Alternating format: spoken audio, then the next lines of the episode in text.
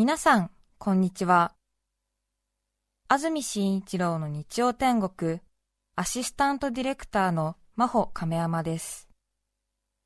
日天のラジオクラウド、今日は663回目です。日曜朝10時からの本放送と合わせて、ぜひお楽しみください。それでは、9月20日放送分、安住紳一郎の日曜天国。今日はメッセージコーナーをお聞きください。さて今日のメッセージテーマはこちらです。おじいちゃんおばあちゃんの愉快な話。明日が敬老の日ということもありまして今朝はおじいちゃんおばあちゃんの愉快な話です。江東区ペイペイのおじさん33歳男性の方ありがとうございます。ありがとうございます。10年くらい前の出来事ですある休日に父が鳩の声がすると言いました。鳩くらいいくらでもいるだろうと思いましたが父は違うかなり弱ってるというのです、耳を澄ますと確かにほーほーと今にも消え入りそうな鳴き声が聞こえますヒナが巣から落ちたかそれとも猫やカラスに襲われたかいずれにしても状況を確認し場合によっては保護しようと一家総出で外に行き声の出所を探しました。が不思議なことに外に出るとさっきまで聞こえていた鳩の声は聞こえません。どうしたんだろう死んでしまったのかと話しながら家の中へ入るとやはり聞こえるのです。どうもおばあちゃんの部屋の方から聞こえるのです そう言いながら母が祖母の部屋に行った数秒後母が笑いながら戻ってきました、い。おばあちゃんがオカリナを吹いていたよ。どうも年を取って息が続かないから瀕死の鳩みたいに聞こえている。そういえば祖母は少し前からオカリナ教室に通っていたのです。そうかオカリナはある程度の強い息を吹き込まないと元気のない鳩みたいになるんだ心配なのはそのオカリナ教室は皆高齢の方が通っているって聞いたけど合奏するときはどんなものなのかな。その祖母も90を過ぎました。今年はなかなか会いに行けないけれどまだまだ長生きをして僕らを笑わせてほしいです。ねえ、まあ。そうね。すっごい幸せな感じがする。本当ですね。はい。うんちょっとなんか小津安二郎さんがご存命で映画撮ったら今はこういう映画になるんじゃないかしらね。いいよねなんか。いいですね。あらやだ。おばあさんたらオカリナ吹いてらっしゃるの？なんて言って。なんだばあさんか。元気がないから。後の鳴き声に聞こえた。外まで聞こえちゃったわ。やめてくださいよいいですよね。いやいくつになっても新しいことを挑戦するのはね素晴らしいと思います。本当素敵。うん。はい。いいと思います。ね。兵庫県明石市ありがとうございます。ありがとうござどんいます。つきどんどんさん33歳女性の方。おじいちゃんの愉快な話です。小学生の頃家で黒い猫を飼うことになり魔女の宅急便が大好きだった私は名前は絶対にジジがいいと言いましたが、はい。家族は反対 魔女の宅急便に出てくる黒猫はジジですね。可愛いよね。ね。赤いリボンしてね。名前は絶対にジジがいいと言いましたが家族は反対。理由は耳の遠い祖父が絶対にジジイとジジを聞き間違えるから紛らわしいので他の名前にするようにと言われてしまいました。黒猫はミーミー鳴くので結局ミーちゃんになりましたが実際ミーちゃんと猫を呼ぶとじいちゃんと呼ばれたと思った祖父が返事をするようになりました。だったらジジでもよかったじゃないかと思った今は亡き祖父の愉快な思い出です。これはこれはいずれにせよおじいちゃんを傷つけてはいないかい。それだったらまだジジとジジイを聞き間違えた方がなんかねいやいやなんだジジをジジを呼んだのかって言うんだけどね。みーちゃんって言っておいなんだい？って言ったらちょっとさすがにさ違うだろうっていう。みーちゃんだよ。面ってい。うえ？ーっていう白い。ね、うん。うん、だったらジジでよかったっていうね。ジジおーいってなっちゃうね。呼んだっていうね、最最高だ。名古屋市からいただきました。ありがとうございます。ありがとうございいやます全国各地からありがとうございます、ねえ本当。土手焼きババサの娘さんありがとうございます。土手焼きババサの娘さん女性の方。今24歳になる娘が幼稚園児だった頃の話です、はい。おばあちゃん家に泊まりたいと言い出し初めて一人でお泊まりをすることになりました。お泊まりと言っても徒歩5分のところ。何かあったら迎えに行けばいいからとお願いしました。次の朝迎えに行くと平気そうで安心しました。はいしかしその夜娘は歯を磨いてから口の中に指を必死に突っ込んでいるんです。ねえねえ何してんの？口の中に手を入れてと聞くとあのねおばあちゃんすごかったんだよね。歯を取ることができるんだよね。私できないんだ。どうやら娘はおばあちゃんが入れ歯を取った瞬間を見てしまったようでした。そうね。うんかっこいいと思ったんだ。そうね今はね核家族進んでるからえー。おじいちゃんおばあちゃんと一緒に住んでない人はね急にねちょっとねあの自分とは違う種類の人間を見たみたいな感じで いろいろ戸惑うことありますもんね。そうですね。私も幼稚園児ぐらいの頃に明治生まれのひいおばあさんがまだいたのかな、うんうん。そのもう90近かったと思いますけどね、あの手の甲の皮膚があまりにもその伸びる感じっていうかあの当然皮膚がたるんでますでしょ、う。でそれ見たときになんかすごく幼稚園児でそれがその年齢とともにそうなるってこともにも想像が及ばないから、うんそんなに肌の皮膚が伸びる人をは見たのが初めてだから、失礼にも程があるんだけどその曽祖母の手の甲の皮膚を延々引っ張ってたんだよね。上にビヨンビヨンビヨンビヨンビヨンビヨン。それで痛くない？痛くないの？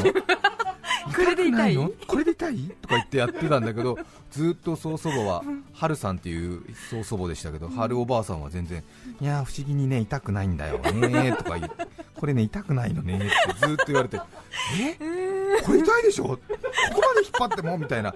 そんなの友達とか大人にやるとちょっとつねっただけでギャッ痛いとか言うのに言わないからこの人おかしいんじゃないかと思ってずーっとお正月三が日ずーっと引っ張ってたもしかしたら痛かったのかもしれないけど。うん。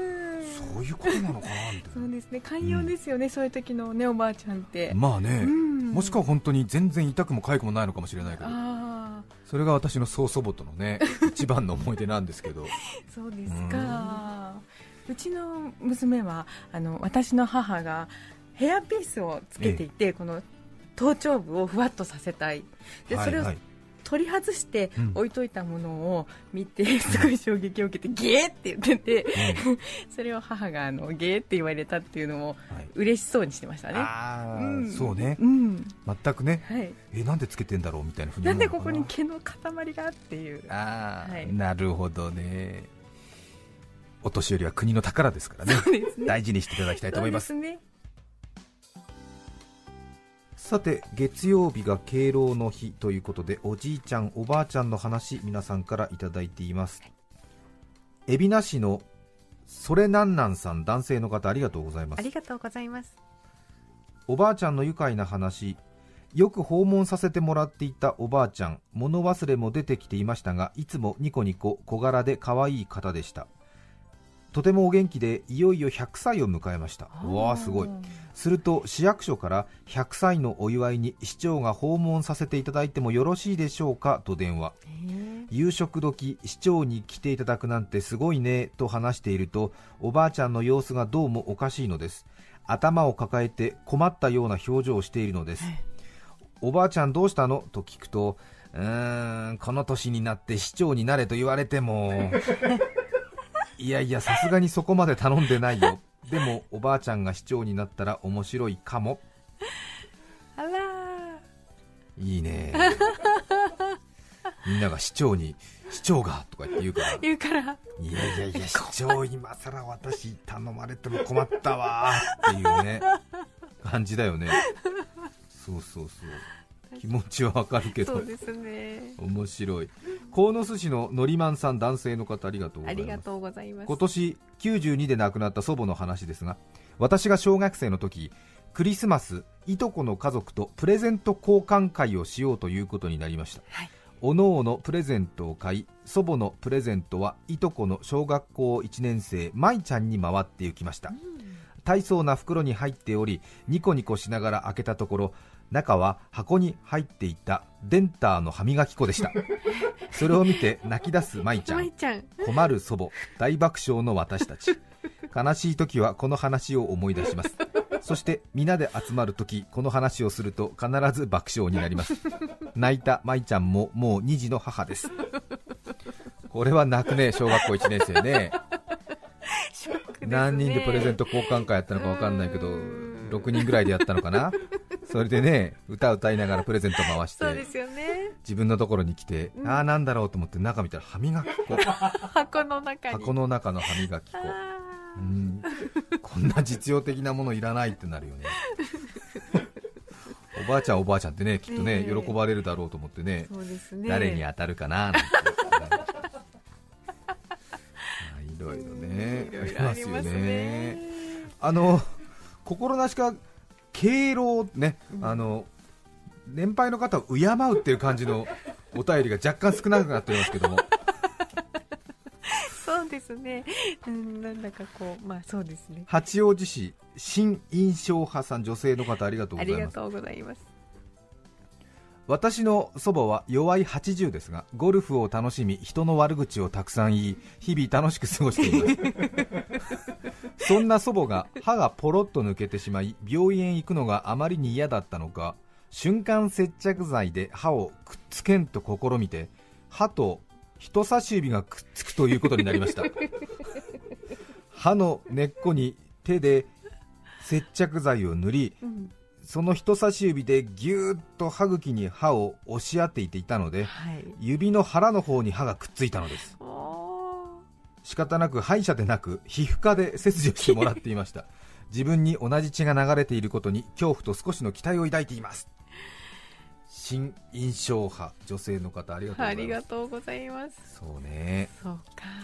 ちょっとしたねことはね、うん。やっぱり、まあ、明治生まれとか大正生まれ私たちは昭和生まれの実感がありますけどもちょっとね世代によって違うんですよね。そうですうね、ん、うまくいくと思ったんだけどなっていう感じなんでしょうね、平気平気。なんて言って、うんそう。そうそうそれぞれの時代が違うからね。そうです。ね,、うん、私たちもだって平成とか令和の世代に対してねね。いや全然そこまで大丈夫だからみたいなのありますもん あねりますね、そうそうぎょっとされるようなことでも普通にやっちゃう時ある。ですよね、ううんん、うん。うん。ありますあります。よ。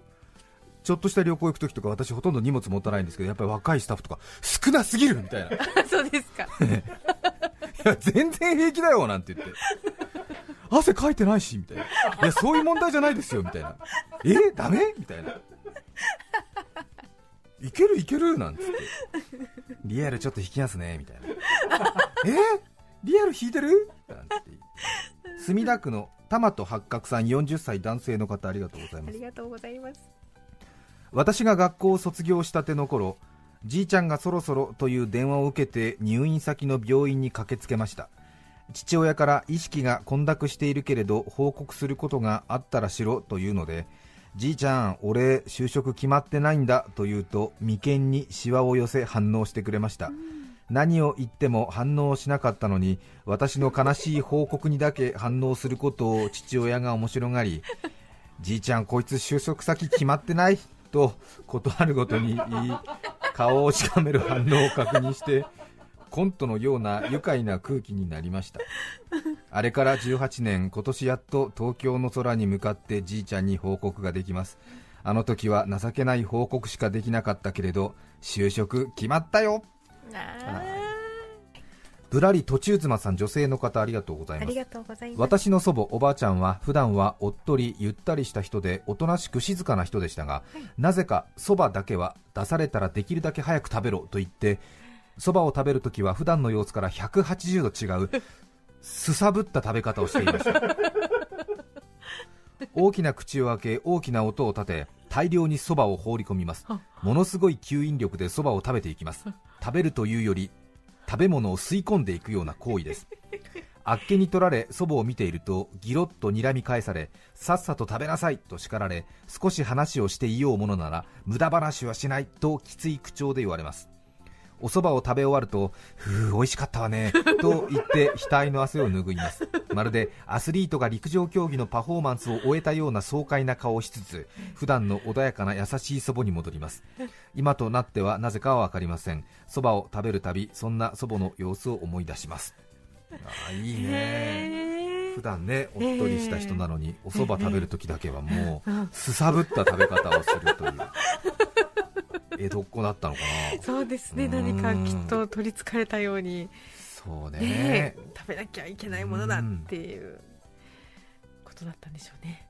もうね今なかなかね東京の東京らしさみたいのが少なくなってきたと言われますけれども私も地方出身でテレビとか本とかで聞いてた江戸っ子っていう人を本当間近で見た時は驚きましたよね。あそうですか。あの浅草の方の銭湯がものすごく暑くてね、本当に下町の銭湯暑いんだと思ったことと、そのハヒフヘホの火がどうしても言えなくて死になっちゃうおじさん見た時と、それから蕎麦屋さんで本当にあのびっくりするぐらいなスピードで蕎麦食べてる夫人を見た時びっくりしましたね、やっぱね。あ夫人だったんですね。ご婦人がねやっぱりね。えー。ズワーって食ってるでしょ、あひやーって思ったもんね、やっぱりね。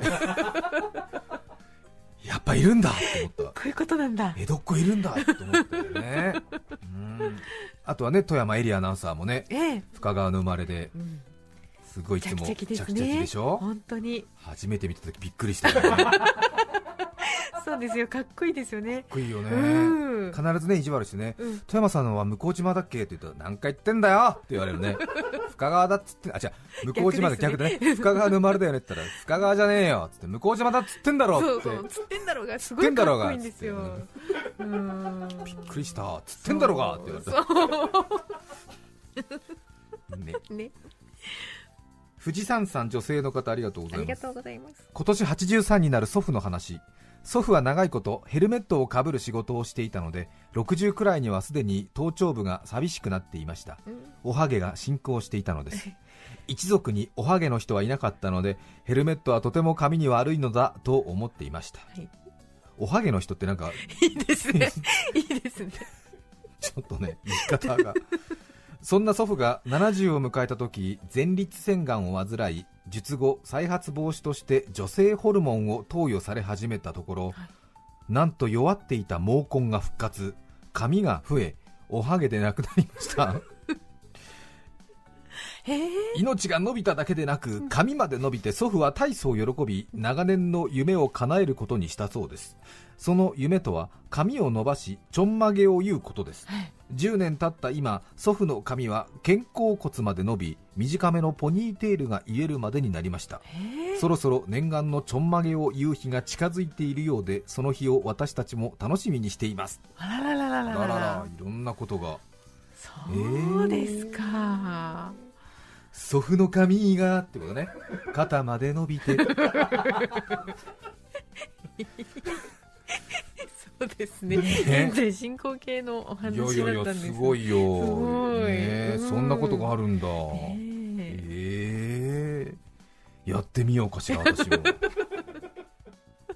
広島市のローズ姉さん女性の方ありがとうござあいます。りがとうございます。私の祖母は明治37年生まれ生きていた頃祖母が経験した戦争の話を私に話してくれていて戦争はいけないとよく言っていたのを思い出します。ある日祖母が戦争が終わってねアメリカから松笠さんが来たのよというのでそれを聞いていた私と妹は松笠さんって誰なんだろうと思いましたがええおばあちゃんそれってマッカーサーじゃないの？と聞くと祖母はかたくなに違います。松笠さんですと言い張るのです。祖母にとってマッカーサーは松笠さんだったようです。アメリカから来た松笠さん。ええ今でもちょっと落ち込んだ時祖母の勘違いを思い出して笑ってしまうのです。ああそっか。ね松竹梅の松にねはい。山笠の笠で松笠さんっていうなんかきっとなんかそういう風に言うきっかけがあったのかもしれないね、足立区のとっとと沖太郎さん40歳女性の方からのリクエスト。新井由美さんで飛行機雲。9月20日放送分、安住紳一郎の日曜天国、メッセージコーナーをお聞きいただきました。それでは、今日はこの辺で失礼します。安住紳一郎の日曜天国梨の美味しい季節です赤梨青梨20世紀貧乏暇なしろくでなし父ちゃんもんなし会所なし母のぼやきはのべつ幕なし終わりなしお聞きの放送は FM905 AM954 TBS ラジオですさて来週9月27日の安住紳一郎の日曜天国は特別番組放送のためお休みです。再来週10月4日のメッセージテーマは今やってみたいこと。ゲストは藤井隆さんです。それでは来週も日曜朝10時 TBS ラジオでお会いしましょう。さようなら。安住紳一郎の TBS ラジオクラウド。これはあくまで試供品。皆まで語れぬラジオクラウド。ぜひ本放送を聞きなされ。954905